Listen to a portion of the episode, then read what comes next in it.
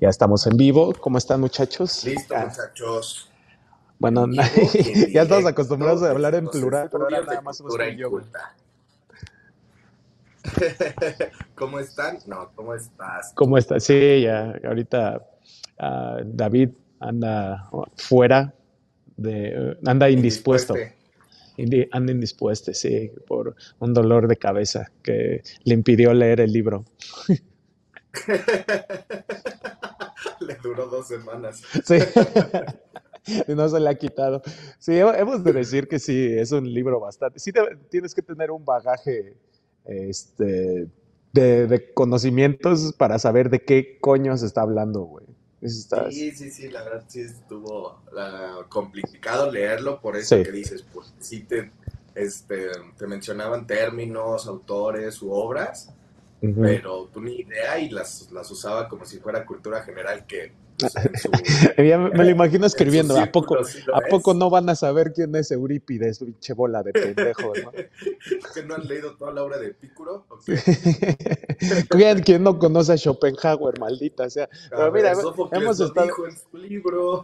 Ándale, pero bueno, de menos acá sí lo hemos medio rozado ahí al Schopenhauer, pero sí tiene varias cosas también de ese güey ahí. Oh, un montón, un montón. Pues este, este capítulo que es, ya es el 51. 51, 51. Te digo que cumplir 52. en, en el, en Facebook me salió el recuerdo de cuando hice una, una publicación así de, por fin se mate- materializó este, el, el proyecto que inicié con este Cristian y con este David de Cultura Inculta y ya, bla, bla, bla, bla, bla. Y ya, ahí teníamos ahí la buena onda. ¿Quién sabe cuánta gente de esa gente nos sigue escuchando? Pues el 14 de octubre me parece que es el año, es la fecha del primer episodio, ¿eh? Ya Ah, estamos a tres días. Tres días. Pues mira, este va a ser como el de... Sí, porque hubo como... Nada más perdimos una semana, creo, porque, porque sí fue por fuerzas mayores que no, no hicimos episodio. Sí, sí, sí. Pero bueno, em- empezamos, me ¿no? dolió la panza o algo. Dale, dale. Hola, ¿qué tal amigos? Bienvenidos de regreso a Cultura Inculta, el podcast de la gente que no se estaciona en segunda fila. ¿Cómo estás, Cris? Estoy muy bien, estoy contento de que como me chocan las mamás que se estacionan en segunda fila. En general todos, pero estos que se bajan a la tienda y dejan nada más las intermitentes. Las intermitentes Sí, no sí, ¿cómo se le- estacionarte en cualquier lado. La- utilizando las intermitentes como amparo divino, ¿no? De, si nada más es rápido, aquí nada más voy a la tienda. Sí, güey, hay mucha gente que... No, luego hay otros peores, hasta tercer carril. Dos carriles. Qué bueno. Cuando estás del otro lado de conductor, cuando estás del otro lado del conductor que dices, ah, güey, me, me tengo que ir dos calles más adelante cuando me puedo bajar aquí de fuga, pero pues la neta sí es muy envidioso. Sí, claro, el buscar el beneficio personal. Como siempre, la maldita, sí, es- este maldito egoísmo que tenemos, ¿no? ¿De qué vas a hablar hoy, Cris?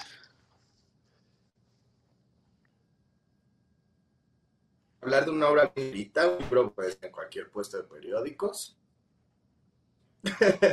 no, no es cierto. No, Sí.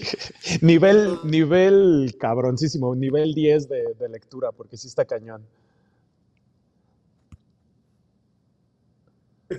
Sí, ya pues, la ópera prima del buen Nietzsche, eh, pues ya, le- ya traía todo el power de, de su- de sus estudios, de su modo autodidacta, de su evolución mental, y si viene bien cargado de, de melcocha. ¿Dirías, dirías que es, el, es la obra más difícil que hemos leído en este año de Cultura Inculta? ¿O se te hizo más cabrón Kant? Yo creo que sí, sí es la, la más densa. Mm, creo que a mí honestamente se, se me hizo más difícil Kant por el, el- el concepto que maneja en su obra. Nietzsche, como lo platicábamos ahorita en la previa, se me hizo difícil en el momento en el que te cita tantas cosas diferentes, no por lo que diga que sea difícil, sino que junta de aquí, de allá y de varias para darte un concepto creado por él. Entonces sí dices así como, "Ah, necesito saber de la tragedia griega, necesito saber de Schopenhauer, necesito saber de Wagner, necesito saber de Schiller, de, de un chingo de cosas para que como que todo esto lo mete en un embudo y luego ese güey te, te lo, es lo que, lo que él piensa derivado de eso, ¿no? Está y luego lo procesa, ¿no? Porque no solamente es como de, ah, sí, sí los leí, sino haber hecho una interpretación, haberle dado un poquito de, de em, pues sí, de, de, vueltas en la cabeza, haber ligado las fuentes, eh, porque sí, siempre se ha dicho, es algo muy, muy sabido que, que antes de leer a Nietzsche, trates de, o debes de tener un, un, estudio previo profundo de los griegos, ¿no? Por todas esas sí. influencias y la, la, parte robusta de la filosofía que, que abordó Nietzsche y pues nadie nunca lo hace, ¿no? Todo siempre es de, ay, sí, quiero leer a Zaratustra, bla, bla, bla, su pinche madre. Sí, pero, adiv pero adivina qué. Sí. y pues obviamente todo va influenciado mucho más a Zaratustra y obviamente esta obra en el título trae trae esta advertencia, ¿no? Sí, a, te, tenemos que, que, decir que, uh, bueno, el, el, nombre de la obra es el nacimiento de la tragedia, pero no es de la tragedia del, como por ejemplo el típico niño que lo mandan por las tortillas y se le caen, de ese tipo de tragedia, no, sino más bien como este, este género dramático creado allá, estaba, estaba leyendo un poquito más información acerca de, del siglo V antes de Cristo, que es cuando se, se crea, se crea se cree que se creó el, el teatro en, en, la antigua Grecia, ¿no? Y que eh, venían de, de, relatos completamente diferentes. Eh, Homero con la Odisea, que, que, que, ya lo leímos, y que tenían este, este tinte de cómo iban las, las historias eh, que eran epopeyas, que era el típico héroe que desmadraba a todos y era como, obviamente, como decimos, el héroe, ¿no? Y sin embargo llega este giro y este cambio uh, con, eh, bueno, a los, a los autores que más cita Nietzsche en esta obra es a Eurípides, a Sófocles y a Esquíloco, si no me recuerdo, Arquíloco. Y bueno, que estas uh, estas tragedias, como así se llaman, pues son, uh, son relatos que vienen a, a, que ser, son completamente diferentes, ya que eh, se refieren más a que estos personajes eh, que tienen parte en estos relatos tienen un final normalmente bastante catastrófico, ¿no? Eh, sí, totalmente estaba buscando quién era el tercero porque sí se me brincó ese nombre, ¿eh? No lo, Arquíloco. No tengo, pero sí Creo que él era de la lírica. Ah, Ajá. Sí, ya como una parte, eh, un, una tercera etapa, ¿no? De esta evolución eh, sí. de las artes griegas, ya como, como una evolución, que, que es lo que trataba de, de, de, ensalzar o de mencionar este, este Nietzsche. Pero como bien menciona, sí no es una tragedia de, güey, hasta ahí les empezó a ir mal, Ajá. sino de tragedia como un concepto, como un género artístico en el cual eh, pues se, se, podrían visualizar eh, la vida o los logros de los griegos, ¿no? De cómo ellos llegaron a una cúspide eh, mental, em, pues sí, de expresión bastante sustentada en, en, en fundamentos filosóficos, en expresión de, de los sentimientos y, y de lo que les pasaba por su cabecita. Sí, la neta, yo dije, al principio sí lo empecé a leer y dije, qué mamada, ¿no? O sea, ¿por, ¿por, qué, ¿por qué tomarse tanto tiempo para investigar algo de este tema de la tragedia que ya tiene un chingo de tiempo, ¿no? ¿Cuál fue el fundamento de Nietzsche para adentrarse tanto en, en la cultura helénica para decir y, y, y, buscar la semilla de dónde es donde viene la tragedia? Y bueno, ya leyendo el libro y más o menos tratándolo como de aterrizar en la, en la vida de nosotros, pues de lo que él habla, que dice, ¿por qué, ¿por qué nos atraen tanto este tipo de relatos? ¿Por qué nos atrae tanto ver a una persona sufrir, uh, ver, uh, verlo pasar este, por uh, situaciones precarias? ¿O por qué no? ¿O será que eso somos nosotros? Y todo lo que aborda este, este libro está bastante interesante, de que Simplemente el artista y el creador de, esta, de estos cuentos son como, ah, como, como, un punto medio entre el sufrimiento total del mundo y nosotros, que ya, ya avanzaremos un poquito más en esto, que lo que dice Nietzsche en, este, en, este, en esta obra es que todo es, todo es representación, que no existen conceptos, sino interpretaciones, perdón. Sí, sí, sí, exacto. Igual ahí, eh, bueno, ya para meternos un poquito más en materia, eh, aprovechando que dices que todo es expresión, me gustó mucho una de las máximas que tiene, de las introducciones que, que pone Nietzsche, en el cual pone que la ilusión más verdadera del hombre se le manifiesta en el sueño, todo arte poético y toda poesía no es más que interpretación de sueños que dicen la verdad, ¿no? O sea, de todo lo que pasa en el mundo y todo lo que nosotros tratamos de plasmar en arte, en palabras, en acciones, es simplemente una forma en la que tratamos de materializar nuestros sueños y sueños sí entiéndase el mundo completo, ¿no? El mundo onírico eh, fuera de la vigilia, no solo los sueños que tienes cuando estás dormido, sino los los sueños despiertos, estas chaquetas mentales que conocemos tanto, sí. Eh, que tratar de darle una explicación es la forma en la que el mundo empieza a, tomar forma y, la forma en la que nosotros interactuamos con otras personas y con el mundo en sí. Sí, estaba bastante interesante el, valor que Nietzsche le da al, arte en general eh, para la vida. Eh, le da un lugar pues completamente metafísico. Es, para él una obra de arte es realmente dejar una huella para la humanidad y esto también viene muy, muy de la mano con, la filosofía de Schopenhauer, que también eh, decía lo mismo ¿eh? en, su libro de, del mundo como, como voluntad y representación. Decía que... En el cúbole con el mundo, ¿no? cúbole con el mundo, para los cuates, ¿no?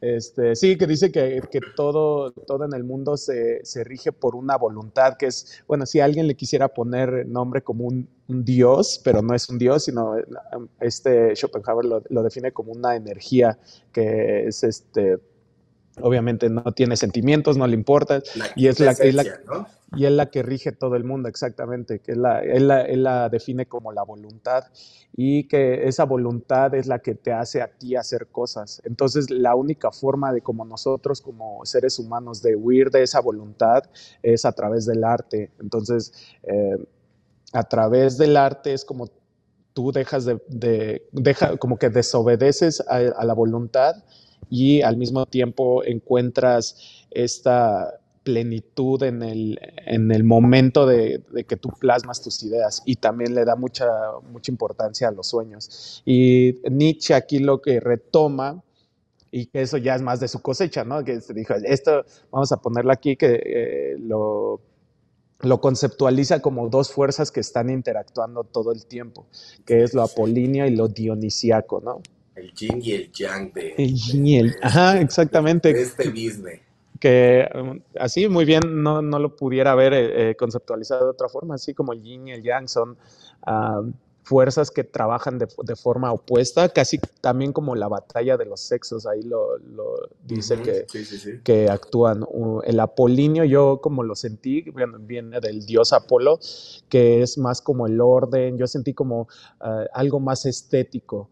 En cuanto a lo dionisiaco, eh, como se consideraba en los griegos que todo, todo mundo era alcohólico, ¿no? Y que, este, que les gustaba el chupirul y Dionisio, Dionisio le, le, gustaba, era el dios de las bacanales, ¿no? Que era eh, todo el, prácticamente el descague griego.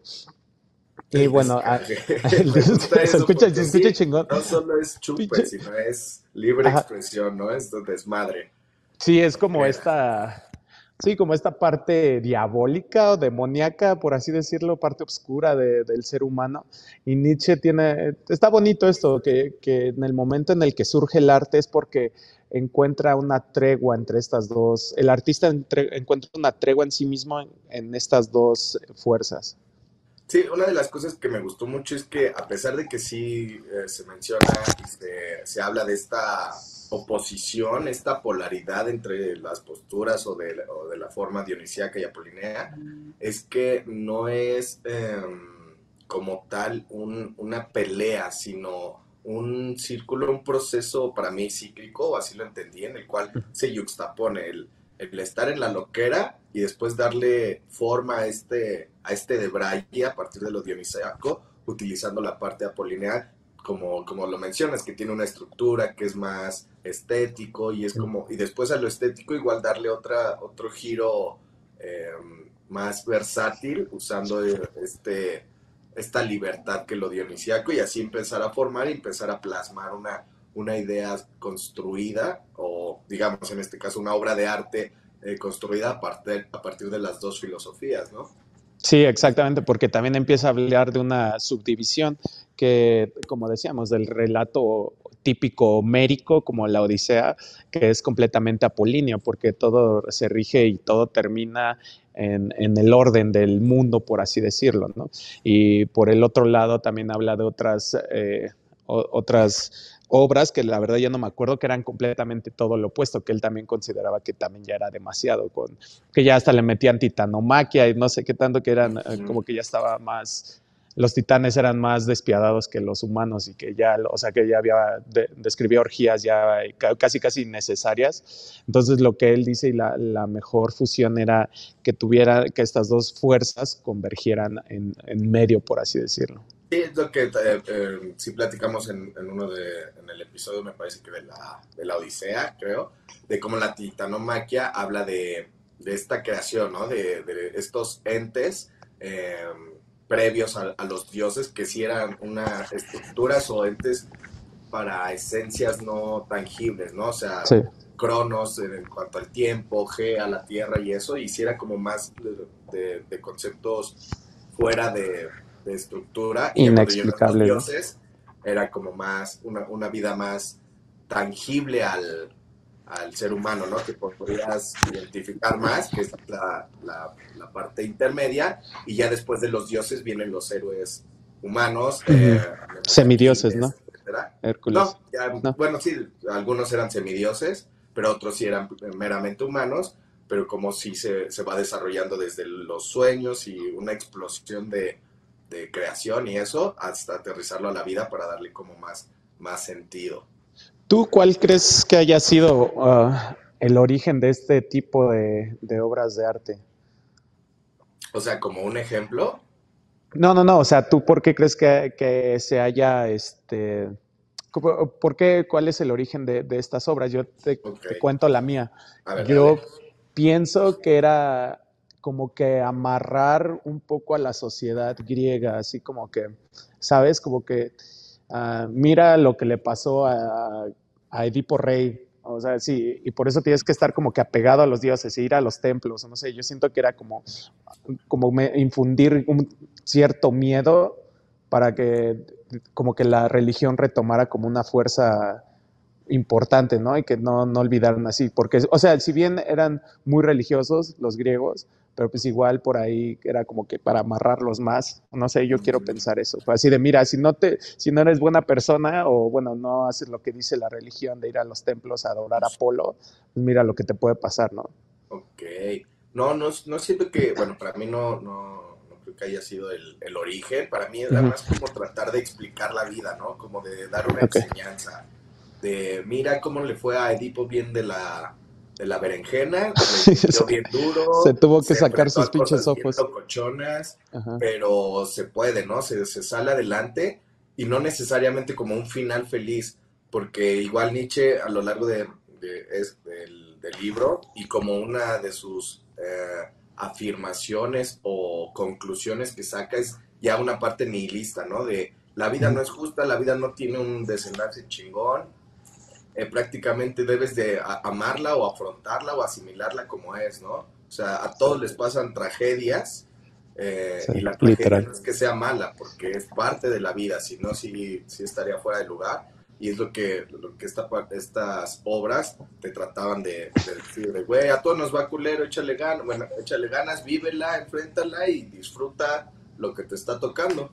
Sí, güey, yo siento que ese es un punto muy importante, güey. ¿Qué pasaría si, no sé, a futuras generaciones, ah, antes de, explicarles o inculcarles una religión o algo así, creo que estaría más chido como que abrirle los ojos, igual desde un punto de vista pesimista si lo quieres ver, pero que, no sé, que alguien te siente igual y te diga, ¿sabes qué? Durante la vida va a haber este, momentos en los que te sientas triste, va a haber momentos en los que puta te odies, van a haber momentos en los que vas a pasar mal, güey. Domingos de bajones. Diario cuando después de lavarte los dientes te vas a odiar bien cabrón. no, no, o sea, digo, como que te, te del baño después de bañarte dices, no. Exacto, güey. Si de no más, me acabo de bañar y es del 2, ¿no, güey? Sí. Mira, por aquí vamos a aprovechar rápido para leer eh, comentarios, porque ahorita David no va a estar para, para recordarnos y aprovechar y se va a unir con lo que estamos hablando en el último. Mira, está Ivonne Berlineta. Hola Ivonne, qué gusto verte por aquí de, regreso. Pone, se ven re guapos hablando de filosofía. Gracias, nos vemos guapos, pero pendejos, digo. Lo, lo intentamos, más bien. Este Héctor nos dice, saludos hijos de Zaratustra, gracias Héctor, saludos. Ya se les echaba de menos, sí, nos tardamos un poquillo, pero aquí ya retomando para celebrar el aniversario. Ah, ya regresamos los lunes, como pueden ver, porque nadie nos pelaba los viernes. Exacto, aquí dice lo apolineo y lo dionisiaco, si es lo que estamos dándole. Jung le denominaba la sombra, la parte dionisiaca, así como la película de la máscara Ajá, esta versión de cuando se la ponía era locochón, no es que sea malo, sino digamos que desatado. Pues son de, ese tipo también como Mr. Hyde y Ándale. Dr. Jekyll también, ¿no? Sí, ¿no? Que pues son parte de un, solo ser, la ley de opuestos, los extremos se tocan y, es verdad. Y, aquí es esta parte, el amor fati, ¿no? El ama tu destino, el ama la vida que tienes porque... porque no hay otra, güey. No hay otra, sí.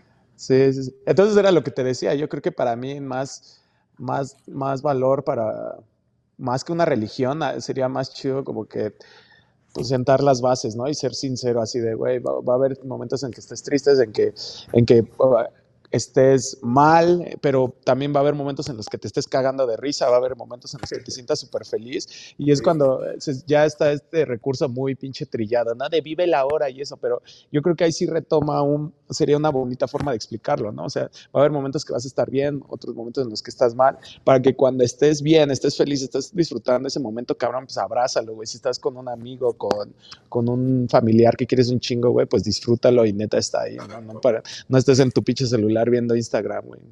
Sí, sí, sí. Sí, lo que hablábamos también en episodios anteriores, ¿no? El de cómo vas a saber que algo es bueno si no tienes un punto de comparación. Y, ese punto de comparación también cuando lo, lo afrontes, cuando vivas alguna vida o algún episodio culero, pues sí te va a hacer valorar y pues también disfrutar, ¿no? Porque obviamente los episodios culeros tienen enseñanza, tienen por ahí, ahora sí que incluso hasta beneficios, ¿no? Cuando pasan, digamos, algo bastante culero que que va a sonar, pero no sé si se muere un familiar y pues te va a dejar una herencia, ¿no? Sí duele, pero todo tiene un, una Pinche interesado, güey.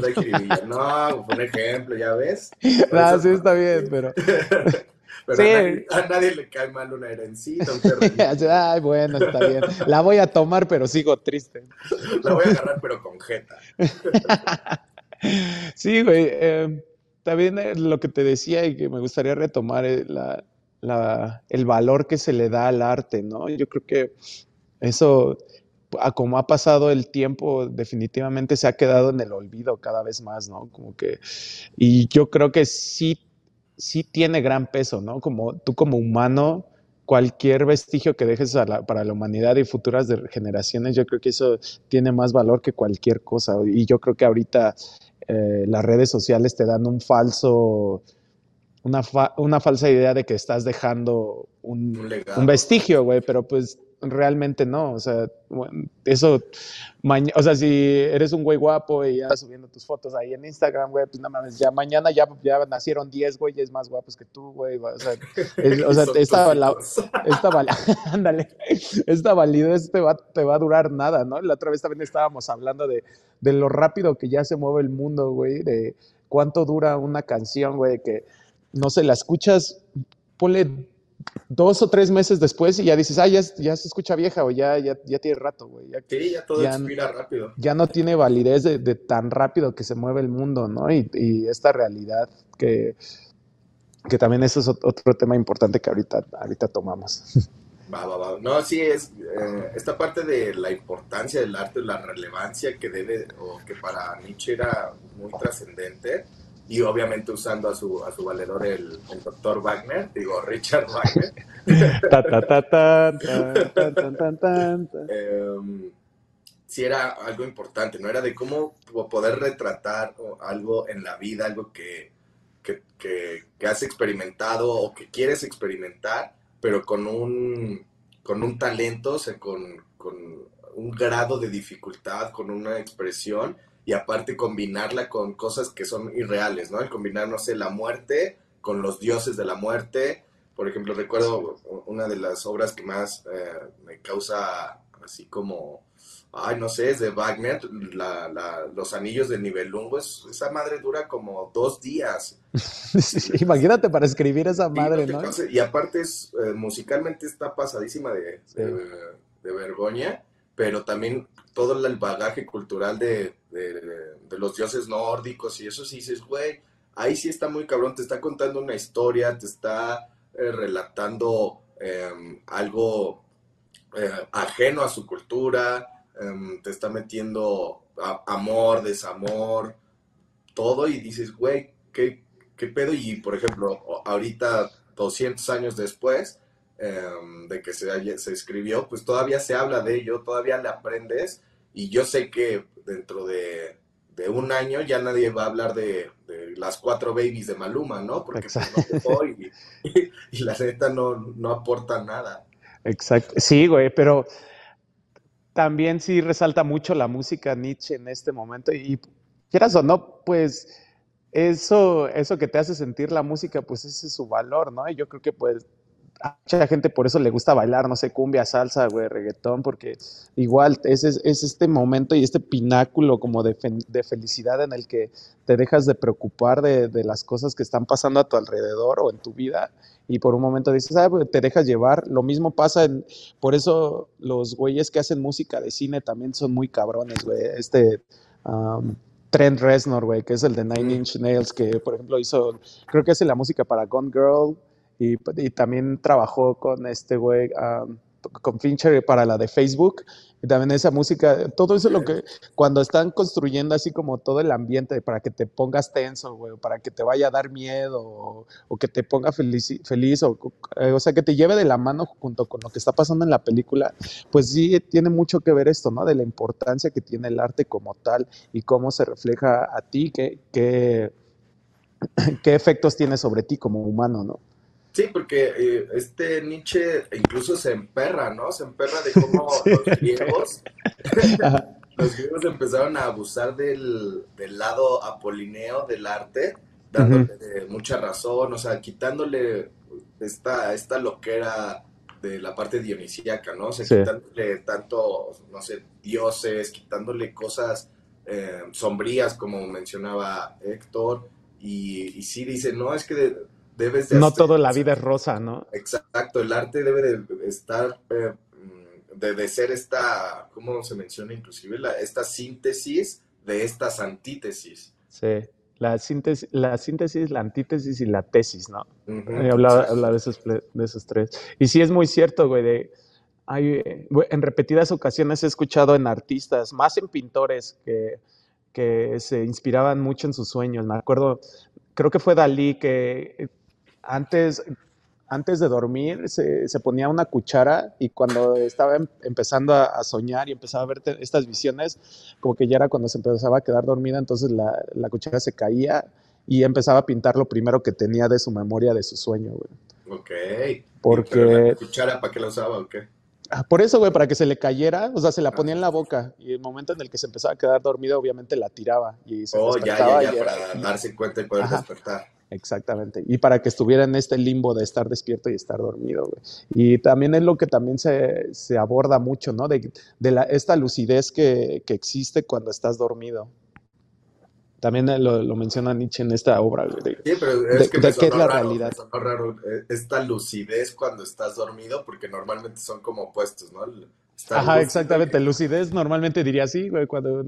Pero, güey, ¿no te ha pasado? O sea, realmente que yo, a mí sí me ha pasado, güey, de que de repente te, te, acuestas pensando en algo, alguna preocupación y no sé qué, y te despiertas en la, en la madrugada como que con la respuesta, ¿no te ha pasado? Sí, sí, sí, de hecho, pues ah, eh, los sueños ya ves que te ayudan a, poder procesar tus problemas o tu día a día. Y por eso cuando tienes, estás como triste, preocupado eh, y te duermes, ya despiertas mucho más tranquilo porque tu cerebro como que ya lo resolvió. Tú tranquilo, tranquilo cabrón, no hay pedo. Sí, sí, sí, pero inclusive estas eh, resoluciones o estas, em, no sé, epifanías que tienes, no es que haya sido un proceso racional de, ay, güey, no sé, me quedé sin trabajo y el cerebro te, te diga, ah, güey, es, mm, el trabajo lo vas a encontrar aquí, no, sino que te hace una chaqueta mental de, güey, no necesitas trabajo, hasta te pone, no sé, un sueño pendejo de ser superhéroe, y ya despiertas de, güey, la neta no se va a acabar el mundo porque no tenga trabajo, o sea, estas resoluciones conllevan fantasía y todo, todo lo que tenemos en, en la cabecilla. Sí, pero ¿cómo, cómo funciona la neta el cuerpo humano, ¿no? La verdad que, que lo que lo que aborda también Nietzsche en esta obra es de qué es la realidad, ¿no? Que para él todo es una representación, que muy probablemente tú no existimos y que todo lo que tú ves y todo lo que tú vives simplemente es una representación. Y también recae y es como, pues ya le empieza a meter otras mamadas también de Schopenhauer, güey, que, otras, chingaderas. otras chingaderas, que, es la, ah, como el, manto de Maya, que, que es este velo que según Schopenhauer no, pues lo mismo, o sea, nosotros nada más vemos representaciones, pero la realidad no nos es dado verla. Solo, según Nietzsche, solo cuando utilizas elementos tanto dionisiacos como apolíneos, puedes hacerle eh, rasgar ese velo y medio entrever qué es la realidad. Y pues bueno, no sé, eh, está, está interesante tratar de entender esa teoría de que todo sea representación. Pues es lo podemos ver como con lo que eh, platicábamos de Kant, ¿no? Del conocimiento empírico y... Eh, eh, sí, sí, sí, exactamente. porque sí, güey, o sea, todo lo que percibimos viene a través de nuestros sentidos y no sabemos si eso es la realidad, ¿no? O sea, tal vez como decíamos, un, un daltónico te va a decir que tu camisa es verde y es realidad o sea, es una... una ah, y, y, gánale, agarren zaputazos, ¿no? Exacto. Y ya hasta que no lo fusiones esto que percibes, estas ideas que tienes, y puedes decir, güey, es que ni es verde ni es roja, es... Em, o tiene una estructura química de sus Sí, güey. Es que... Es, eh, no, no sé, la gente, o bueno, no, creo que no nos... No logramos divisar lo, lo diminuto que, y lo limitada que llega a ser nuestra realidad, güey. O sea, simplemente ponte a pensar cuántas cosas están pasando en este momento en cualquier otra parte del mundo mientras tú y yo estamos platicando, ¿no? Probablemente alguien no sé, lo están asaltando, güey, o alguien le acaba de pasar algo bien chido, güey. Esperemos que no, alguien, eh, alguien acaba de nacer, alguien acaba de morir, güey, no sé, güey, o sea, tantas cosas que mientras tú y yo estamos aquí eh, en un espacio cada quien, güey, cuántas cosas pueden estar pasando de las que tú ignoras. O sea, realmente la, nuestra capacidad de procesamiento y nuestro, nuestra realidad es tan diminuta, güey, que es, es, o sea, tiene, tiene, hasta ese punto razón, ¿no? Todo es una representación, porque a final de cuentas eres una un, una pinche grano de arena en el mar, güey, de, todo lo que está sucediendo en este, en este mundo, en este momento. Güey. Sí, una visión macro de lo que es la realidad está, digamos, yo lo Es, es inconcebible, güey, si tan solo... Está, está, fuera de nuestro, de nuestro entendimiento. Creo que a, nivel país, creo, nada más en México, creo que cada cada hora se suben como 60 horas de contenido en YouTube. O sea, imagínate, güey, también. Qué pinche locura, güey. No, no, no, no, no. Y, pues ya regresando un poquillo al, digamos que al sendero que Nietzsche estaba buscando, si era como para tratar de hacer una, una crítica a, para dónde va el arte, ¿no? Era una de sus preocupaciones, porque el arte sí, como mencionamos, era esencial eh, en la visión de la vida para Nietzsche. Y pues sí decía, güey, hay que hacer arte chingón y todo. Pónganse las pilas. Pónganse las pilas. Y lo que me gustó mucho, por ejemplo, de la versión que yo leí, es que al terminar de escribir eh, la obra, este Nietzsche se la autocriticó y la incluyó en la versión, ¿no? En el prólogo, eh, otro, otro que hace esa mamada. así de, güey, ¿por qué no la ponen al final, güey? O sea, nada más, primero te, te mete un chingo de chingaderas que ya están muy adentradas en el libro y luego las desmiente y es así como, ah, no mames, lo mismo hizo que el cabrón de Kant, güey. ¿Por qué, güey? Pónganlo al final, sería más fácil, ¿no? Digo. Y yo empiezo a decir, esta obra está bien mal escrita, la neta, hasta, ¿cómo? Me dio risa cómo ocupó el término de, hasta parece femenina, y dices, no mames, qué pedo con este güey. Y, ahí es, esa importancia, ¿no? De tan, tanto alabo el arte y eso, que me estoy criticando mi intento de... De crítica. de arte. Sí, güey. ¿Tú consideras que lo, por ejemplo, de que dijiste, citaste a Maluma, güey, ¿no, ¿no crees que sea arte? Eh, no, para mí sí, bueno, en mi concepto, y sí lo he tratado como de definir para poder criticar a gusto, sí, el arte requiere, requiere talento y dedicación, güey. Ajá. O sea, si, si no tiene, o sea, aunque alguien sea muy talentoso, pero pues no sé, lo ves en un dibujo mediocre que nunca ha practicado, pero que dices, güey, aquí se ve que hay talento, ¿no? De que puede plasmar lo que ve en su mente en un papel eh, pero eso no es arte, sino también la dedicación de la práctica, del, tratar de hacer una estructura, del querer expresar algo, no simplemente hacerlo al aventón. Esta parte de, pues me llegó la musa y lo hice, pero pues ¿qué querías decir, no? Si solamente mm. fue un, impulso, para mí sí deja de ser, de ser arte. La musa me dijo que escribiera dale, don, dale, ¿no? y ya contestando a tu pregunta, pues no, la verdad, una canción, no sé, como de Maluma, la, la, que dije que era la de Cuatro Babies, ¿no? ¿Qué le quieres decir al público? ¿Que, te mama andar en el poliamor? ¿Que, ¿Que no te interesa lastimarla? ¿Que todas te quieren coger? Creo que no es un mensaje que en verdad este artista quisiera dar, sino simplemente es, va a pegar y les va a hacer, les va a hacer reír un ratito a la, a la pandilla. Fíjate que yo siempre, bueno, sí me, me gusta mucho la música, güey, y siempre he tenido, nunca he ocultado mi desdén en cuanto a la película, a la música popular, porque es precisamente esto, ¿no? Es como uh, formatos que ya saben que funcionan y que es algo que, que simplemente le, se lo dan a la gente así de, ah, porque sabemos que les va a gustar y que es algo muy repetitivo y que lo van a estar eh, difundiendo en los mismos canales para la, los canales para las masas. Sin, pero sin, sin embargo, sí debe haber algo de talento detrás, güey. Probablemente no del, del artista per se, pero pues probablemente del güey que la escribió, del güey que hizo la, bueno, es que el reggaetón es bien repetitivo, ¿verdad? También, nada más es un loop, el Pero bueno.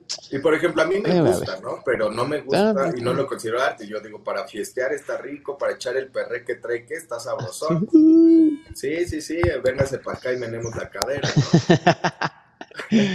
Pero más allá de para un disfrute eh, profundo, de un, un, desmenuce de cómo, cómo está compuesto y eso, sí dices, no, chavo, la neta, la neta. Eh, ¿Pintura tienes algún pintor que te, que te guste? Pues, me, o sea, me gustan varios y de géneros variados, ¿no? O sea, sí me gusta... Sí, igual no está bien encerrarse.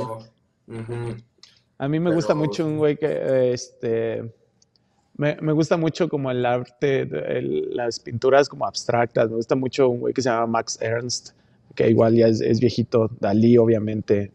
Sí, Sí, por ejemplo, no soy tan fan de, no sé, del cubismo porque para mí es algo carente de dedicación, porque si lo hacen así como en tres patadas, tiene trazos bastante, no sé, simples, pero pero pues hay gente que lo, adora. Y ya un impresionismo, cosas así, si digo, güey, aquí se ve la dedicación, se ve el talento. aquí sí hizo algo, güey. Sí, exacto, pero pues ahí también es, es de, gustos, ¿verdad? ¿Y quién soy yo?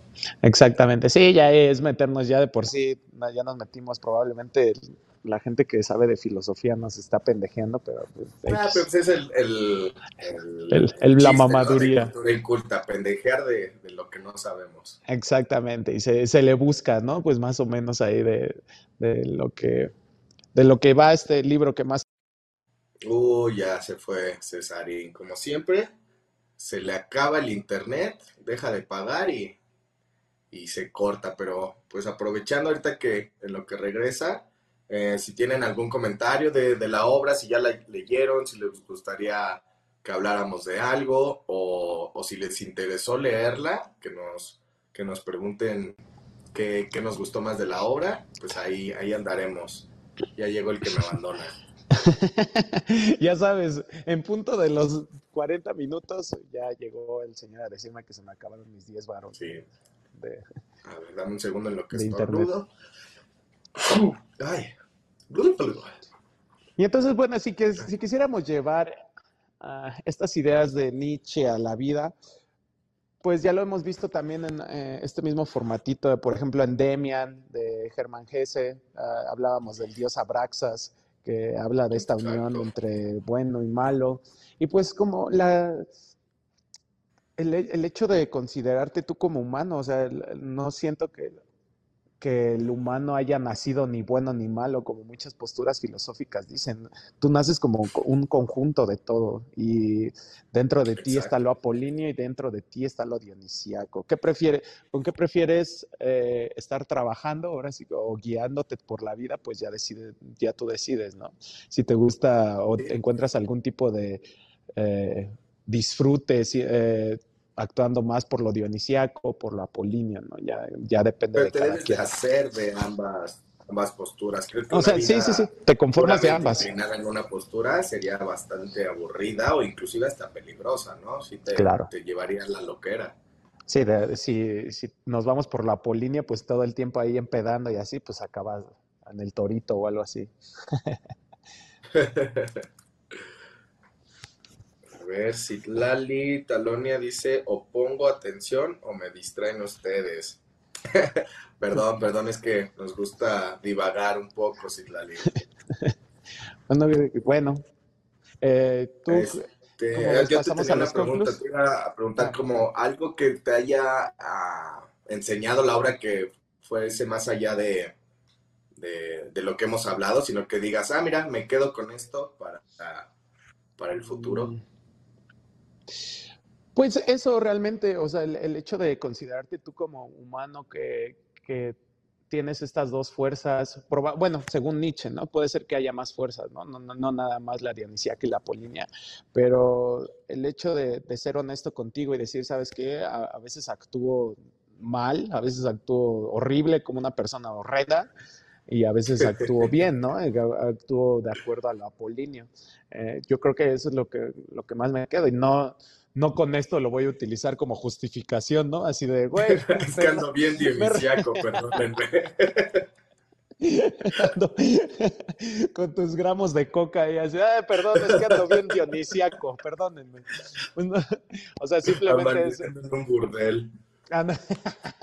Ando, bien dionisiaco, vámonos por a los prostíbulos, ¿no? Pero Ah, sí, simplemente concebirte como, una, como un ente como tal que, en el que están convergiendo estas dos, estas dos fuerzas y si puedes encontrar el equilibrio en ambas y hacer arte con ellas, pues qué mejor. ¿Qué más mejor? ¿Qué más mejor? ¿Tú qué, es lo que te quedas de este libro?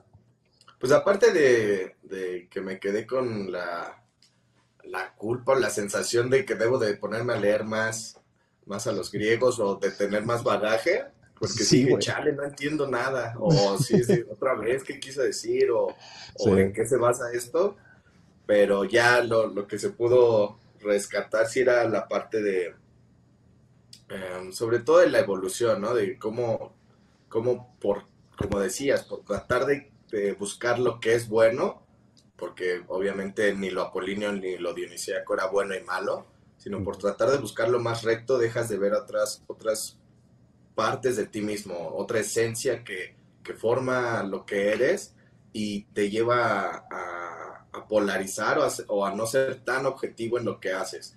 Por ejemplo, no sé, en el, en el hecho de siempre portarte bien, siempre hacer lo correcto, siempre tener tu rutina, dejas de hacer cosas o dejas de sorprenderte de la vida y pues ya, ya la cagas, ¿no? Ya ahí te pierdes de cosas que pueden fomentar, no sé, una pintura, como decías, de, esto, está bien bonito y si lo, lo pongo en mi rutina, pues ya lo, lo plasmo y le dejo a alguien una, enseñanza mucho más nutritiva.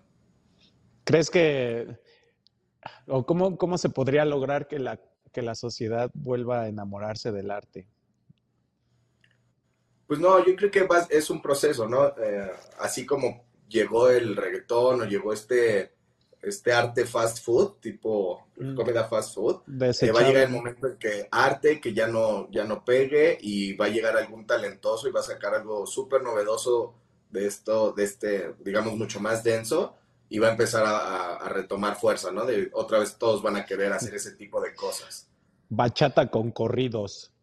Sí, a huevo. y eso, una ópera eso es lo que no va a pegar así bien cabrón. Una ópera de corridos alterados, arremangados. no, por favor. No les des ideas. Sí, a mí estaría bueno que, que se retomara más la pintura. Siento que una imagen sí te puede transmitir mucho. Sí, para mí yo creo que todas las artes sí son bien valiosas, pero sí hay algunas como que eres más afín y dices, ah, chingada, debo de, buscar de esto, ¿no? Porque no, es tan fácil encontrar, ¿no? Cada vez, bueno, sí, sé que sí hay galerías y eso, pero ya no tienen una, una, ¿cómo se dice? Cuando los, una exposición tan grande como en otros tiempos.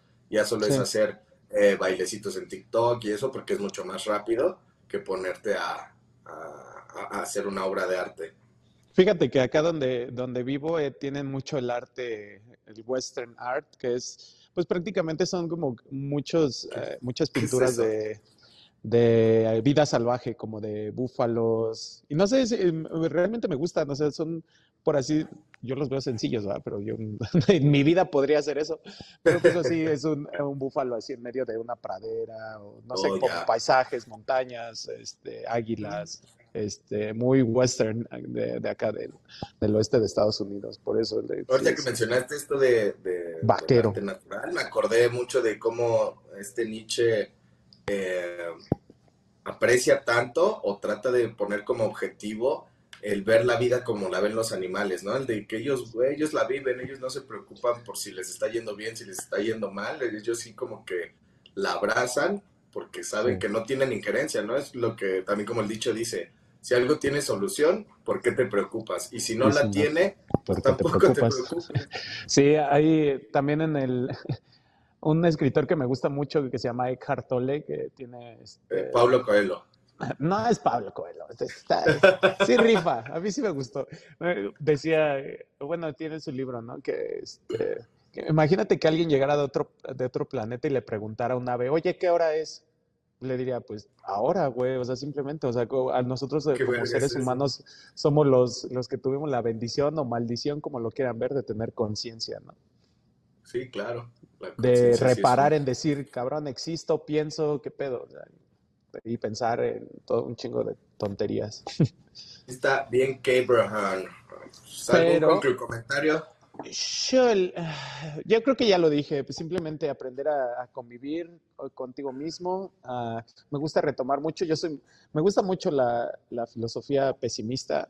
No, siento que hay una concepción errónea socialmente, como que si tú dices soy pesimista van a decir así, ah, este güey le busca lo malo a todo, ¿no? Como que, pero no, a mí se me hace como mucho como tocar la tierra, ¿no? Como que ponerte en, y romper con todas las expectativas que vivimos en este constructo social, ¿no? De que puta, toda la vida vas a estar feliz, ¿no, güey? O sea, este, va a haber eh, altos y bajos como, como cualquier otra cosa, ¿no? Y todo, este, todo esto te compone a ti y no el hecho de que te, deprimas o que te sientas con ansiedad, pues no, este, no quiere decir que estés malo, sino simplemente estás pasando por una etapa en la que todo el mundo pasa y nada, pues, romper esas expectativas a mí se me, se me hace algo muy, muy importante que, que, es un, que si no lo hacemos va a seguir siendo un lastre, güey. Lo podemos ver eh, hoy en día que la, la, depresión y la ansiedad son, pues son los males del siglo, güey. O sea, se ve cómo estamos sufriendo precisamente por las expectativas, güey.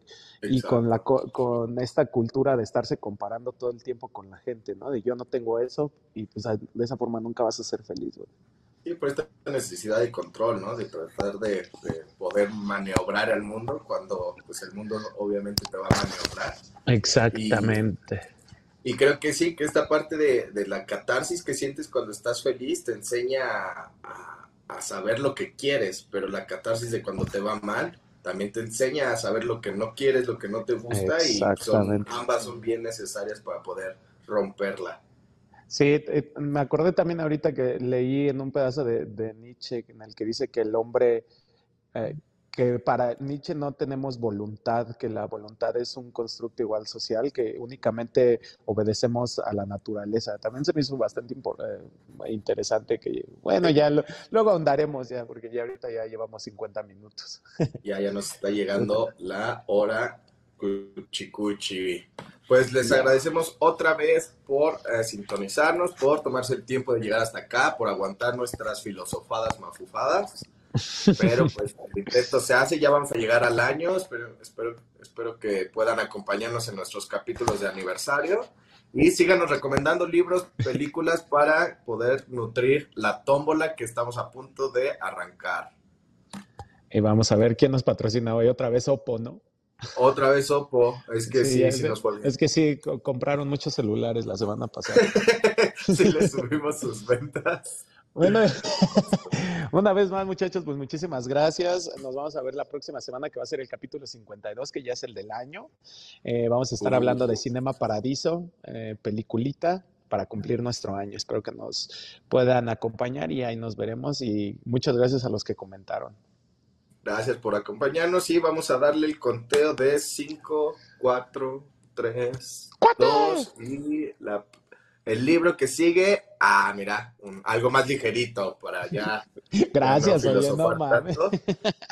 Toca el lobo estepario del buen Germán Gese, otro, otro favorito del, podcast, para poder platicar. Si ya lo leyeron, díganos qué, qué les parece, de qué les gustaría que ahondáramos. Si no, pues léanlo con nosotros y comenten en el siguiente episodio.